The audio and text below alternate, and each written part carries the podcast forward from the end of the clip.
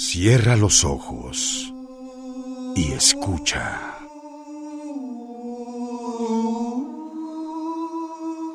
Ensayo sobre la ceguera por el Premio Nobel José Saramago.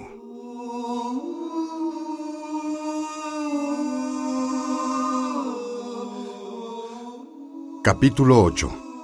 La vieja.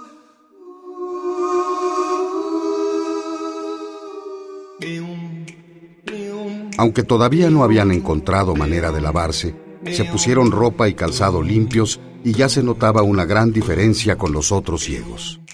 Con la ayuda de la esposa del médico, que les aconsejaba sobre qué combinaba con qué, la joven de las gafas y la esposa del primer ciego preguntaban sobre el corte de la ropa y evitaban tales desatinos como usar rayas con círculos, algo que no parecía ser de tanta importancia para los hombres.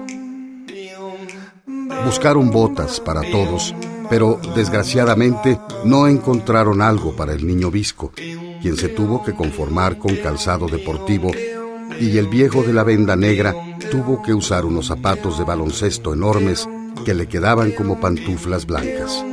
Aunque unos minutos de caminar bastaron para que estuvieran sucísimos. Es como todo en la vida, darle tiempo al tiempo que todo lo arregla. Dejó de llover y ya no hay ciegos con la boca abierta, aunque siguen vagando por ahí. La música se ha acabado. Nunca ha habido tanto silencio en el mundo. Los museos están desiertos y las pinturas y esculturas no tienen a quien mirar. Ni hay ojo humano que mire por la lente de un microscopio. Nuestro grupo de seis adultos, un niño y un perro, se dirigen al apartamento de la joven de gafas en dos filas de a tres unidos por sendas cuerdas. ¿Cómo está la gente? Van como fantasmas. ¿Qué quiere decir? Que los fantasmas deben ser algo así. Tienen la certeza de que la vida existe porque así se lo dicen cuatro sentidos, pero no pueden verla. ¿Hay muchos coches por allí? Se los habrán robado todos como al mío. Esto es un cementerio. Creo que ya estamos llegando a tu casa. ¿Qué número es? Siete. La segunda a la izquierda. Mejor entramos solo nosotras dos. Te llevo de la mano. La puerta está abierta. Sí. Vivimos en el segundo piso. Vamos.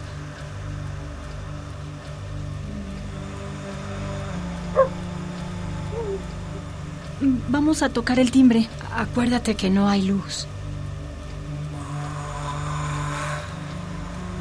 ¿Papá? ¿Mamá? ¿Soy yo? ¿Papá? ¿Mamá? No hay nadie. Tranquila. Podemos preguntar a los vecinos. Déjame subir a los otros pisos. No, no hay nadie. Han saqueado los apartamentos de arriba. Vamos a ver al primer piso. ¿Quién está ahí? Soy yo, la vecina del segundo.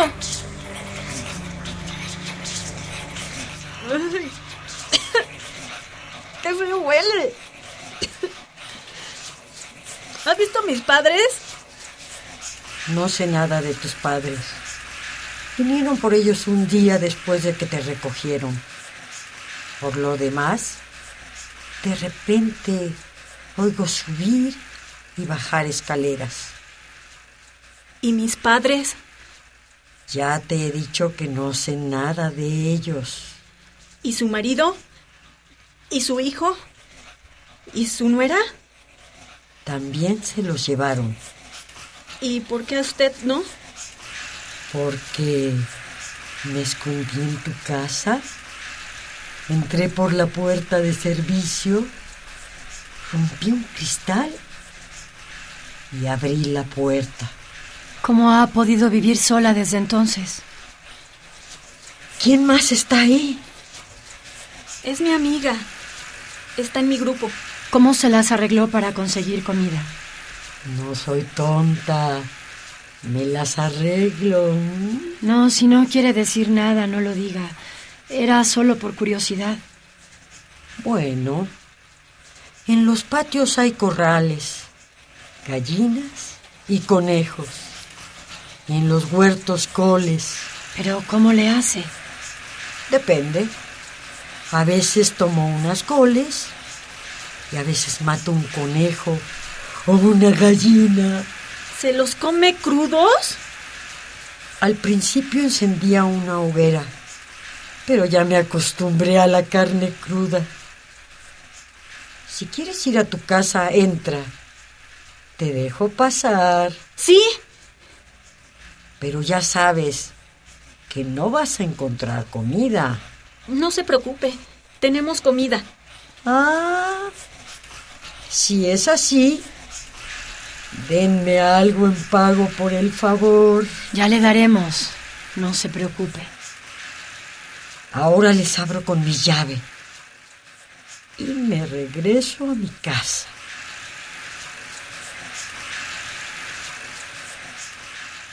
Ya estamos solas. Su llave. Faltaba más. ¿Y qué era ese olor nauseabundo cuando atravesamos su apartamento? Bueno, si quieres saberlo, había pieles de conejo, huesos y plumas en el suelo, pedazos irreconocibles de carne roídos muchas veces. Y afuera las gallinas comían también trozos de carne. Los animales son como las personas, se acostumbran a todo. Pero vamos a cambiar de tema. Debo decirte que tu apartamento está muy limpio y ordenado. Vamos al cuarto de mis papás. La cama está sin hacer. Se los deben de haber llevado sin darles tiempo de nada. No, mujer, no llores.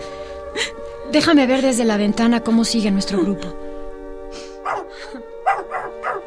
El único que se da cuenta de que los miro es el perro. Está oscureciendo. Deberíamos emprender la marcha. No, ¿no nos quedamos aquí hoy? No, no, no. A la vieja no le va a gustar que todos pasemos por su apartamento. No es necesario pedirle permiso. Aquí tengo las llaves que todavía estaban en la cerradura. Ah, bueno, si es así, voy por ellos. ¿Quién está ahí? Es mi grupo. Recuerden lo de la comida y no se hagan los olvidadizos. ¿Lo han oído? ¿Quién es esa bruja? Lo comprenderías si hubieras tenido que pasar por lo que ella pasó. Pese a que no tenían más comida que la que traían en la bolsa y que tenían que ahorrar cada gota de agua, tuvieron una fiesta de familia en el apartamento y no olvidaron cumplirle la promesa a la vecina. ¿Y tú qué vas a hacer ahora? Nada. Me quedo aquí, esperando a que vuelvan mis padres. Sola y ciega. A la ceguera ya me acostumbré y a la soledad tendré que hacerlo también. Como mi vecina. ¿Quieres convertirte en lo que es ella? Tarde o temprano todos seremos como ella. Estamos ciegos porque estamos muertos.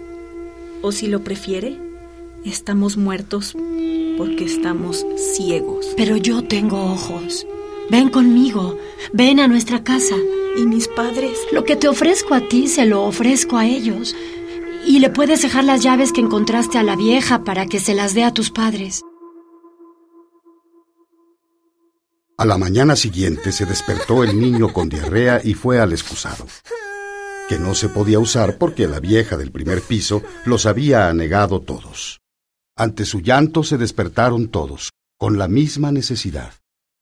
La mujer del médico pensó rápidamente y guió a todos al patio trasero, aunque el pobrecillo del niño no llegó a tiempo como los demás.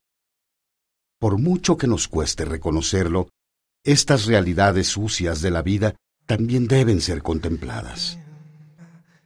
Después de tan lastimoso principio y de limpiarse como pudieron, se reunieron alrededor de una mesa y terminaron estando de acuerdo con la sugerencia de la mujer del médico de seguir juntos para tratar de sobrevivir en lugar de ser engullidos por la masa, salvo por una objeción inesperada. Por favor, Iré con ustedes, pero con una condición. Eh, sé que parecerá escandaloso que, que alguien ponga condiciones a un favor que le hacen, pero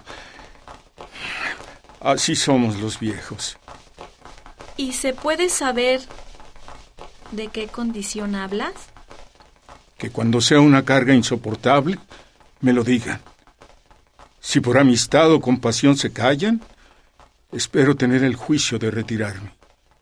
Desaparecer, como hacen algunos gatos especiales y, y según he oído, los elefantes. Tú no eres un elefante que digamos. Ni un hombre. Sobre todo si empiezas a hablar como niño. Bueno, bueno. Ya que estamos todos de acuerdo, vámonos. Oiga, su perro me va a matar una gallina. No, no, no, no. No se preocupe que ya comió y nos vamos ahora mismo. ¿Ahora? A ver, ordénense de nuevo. ¿Listos? Vámonos. La vieja nos sigue desde su ventana y está derramando unas lágrimas. Traten de seguirme muy cerca para tratar de evitar toda la inmundicia, pero pero hay tanta que no vamos a poder evitarla del todo.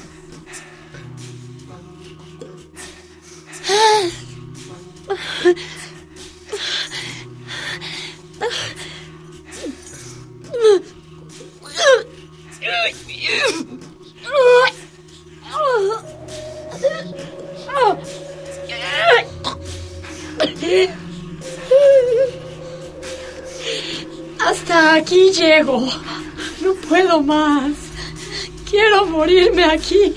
Mi cielo, ¿qué tienes? ¿Qué te pasa? Perdón, amor. No lo he podido evitar. Es que. Es que aquí hay unos perros que se están comiendo a otro perro. Lo que la esposa del médico piadosamente se cayó es que no se trataba de un perro, sino de un hombre, que debe haber muerto recientemente porque sus miembros no están rígidos, lo que se nota cuando los perros lo sacuden para arrancar al hueso la carne desgarrada con los dientes, en lo que un cuervo brinca de un ojo al otro. Avanzaban como podían, cada uno cuidando al otro, y el perro iba a ratos adelante y a ratos detrás.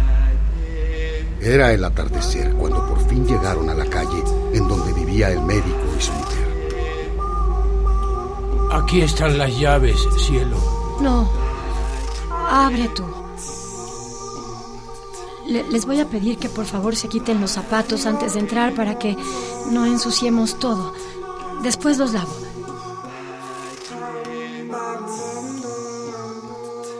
Mmm, pero qué bien huele aquí.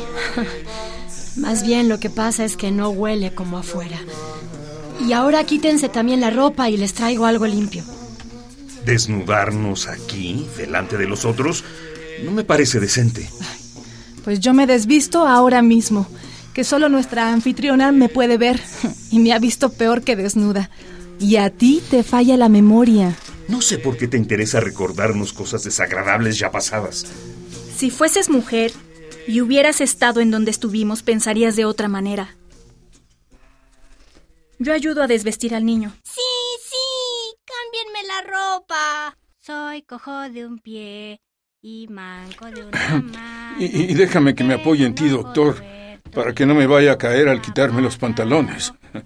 Eh, Que, que para algo deben servir los oftalmólogos. claro, cuidado que vas a hacer que nos caigamos los dos. Me doy cuenta de que no pueden ver nada en esta oscuridad, ¿eh? A ver, a ver, los ayudo a que se levanten. Voy a encender una lámpara para que pueda ver en dónde han dejado toda la ropa, porque ahora estoy casi tan ciega como ustedes. Oiga, ¿hay luz? No, no, chiquito, me refería a un quinqué. ¿Sabes qué es eso? Mm, No, Ahora voy por uno y me ayudas a encenderlo. pero yo no veo. Algún día verás y ese día te lo regalo. Ahora toma mi mano mientras lo enciendo. Así, así muy bien.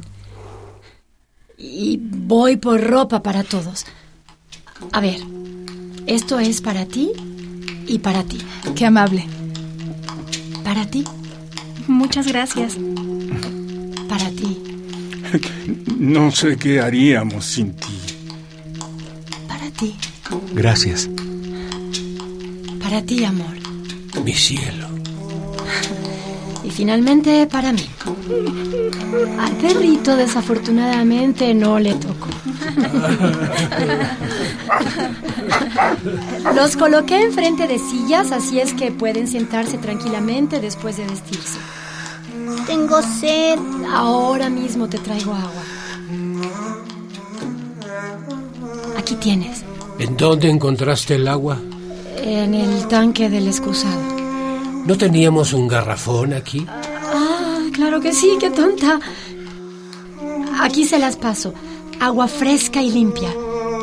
Pero se nos está acabando la despensa, así que mañana saldré a buscar comida y sería conveniente que uno de ustedes me acompañara. No solo para ayudarme a traer cosas, sino también para aprender la ruta a casa por si algún día me enfermo o me quedo ciega.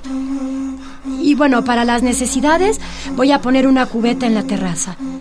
Sé que no es agradable ir afuera, pero siempre es mejor que llenar de malos olores la casa. No podemos dejarnos caer de nuevo en la abyección del manicomio. Bueno, bueno, bueno, vamos a comer un poco y después llevo a los dos matrimonios a las recámaras que tenemos y acomodo a los demás en sofás. Y a dormir como lirones, que nos lo hemos ganado.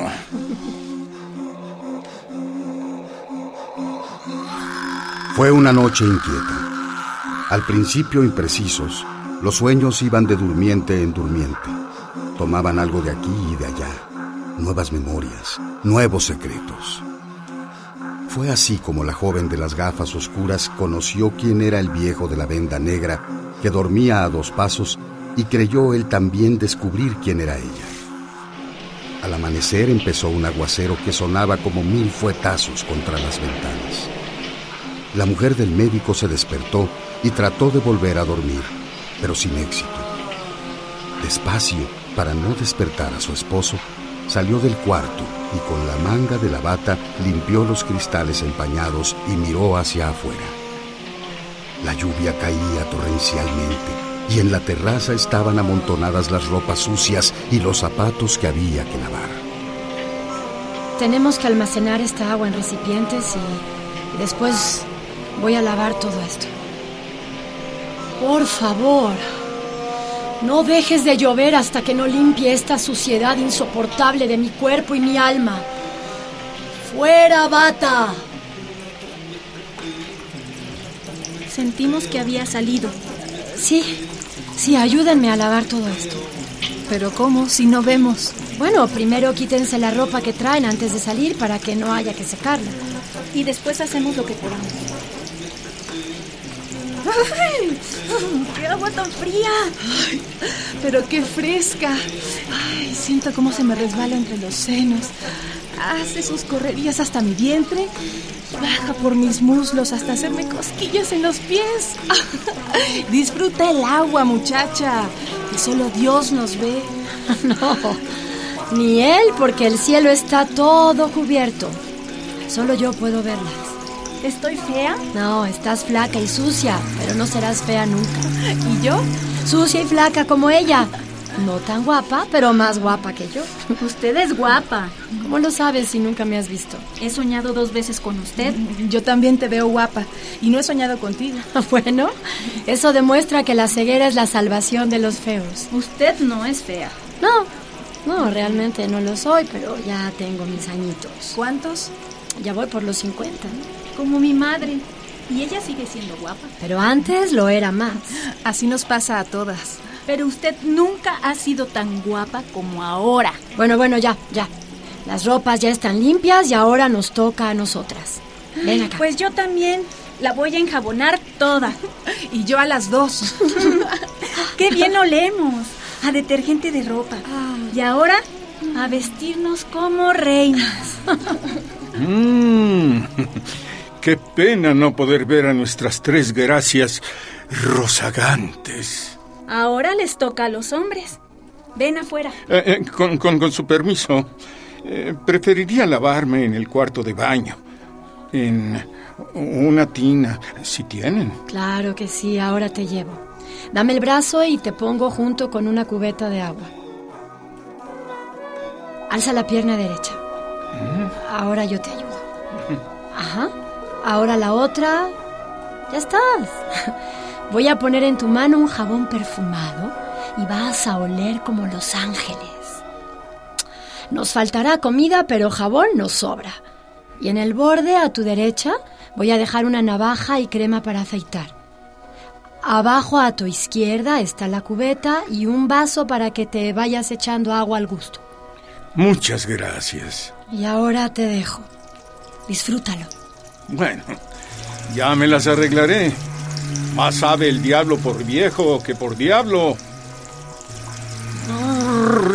Ay, está más frío de lo que esperaba. Como apesto. Peor que un animal.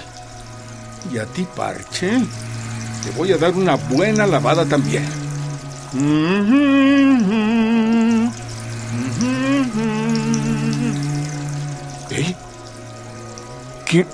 ¿Quién me está enjabonando la espalda? Eh, ¿Quién eres? Veo que mis bendiciones no han acabado. Eh, ¿Todavía estás ahí? Bueno, hora de reunirme con los demás. Un hombre limpio y afeitado. Ah, qué guapo te ves. Pero se me olvidó ayudarte a lavar la espalda. ¿Qué?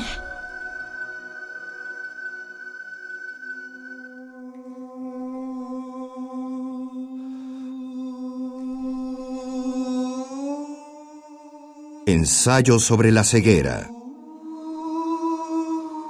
Por el Premio Nobel José Saramago.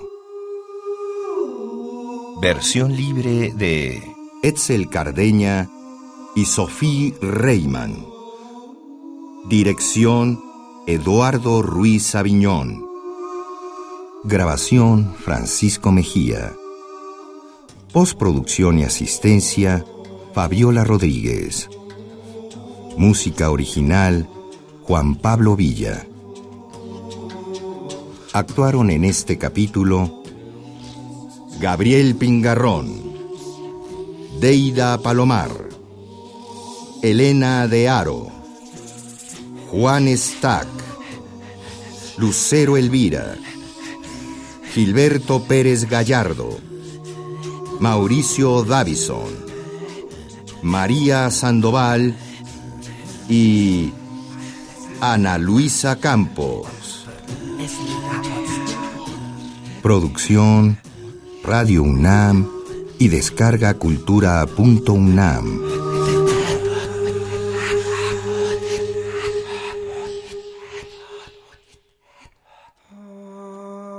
Si deseas volver a escuchar este capítulo, puedes descargarlo de forma gratuita en el sitio www descargacultura.unam.mx.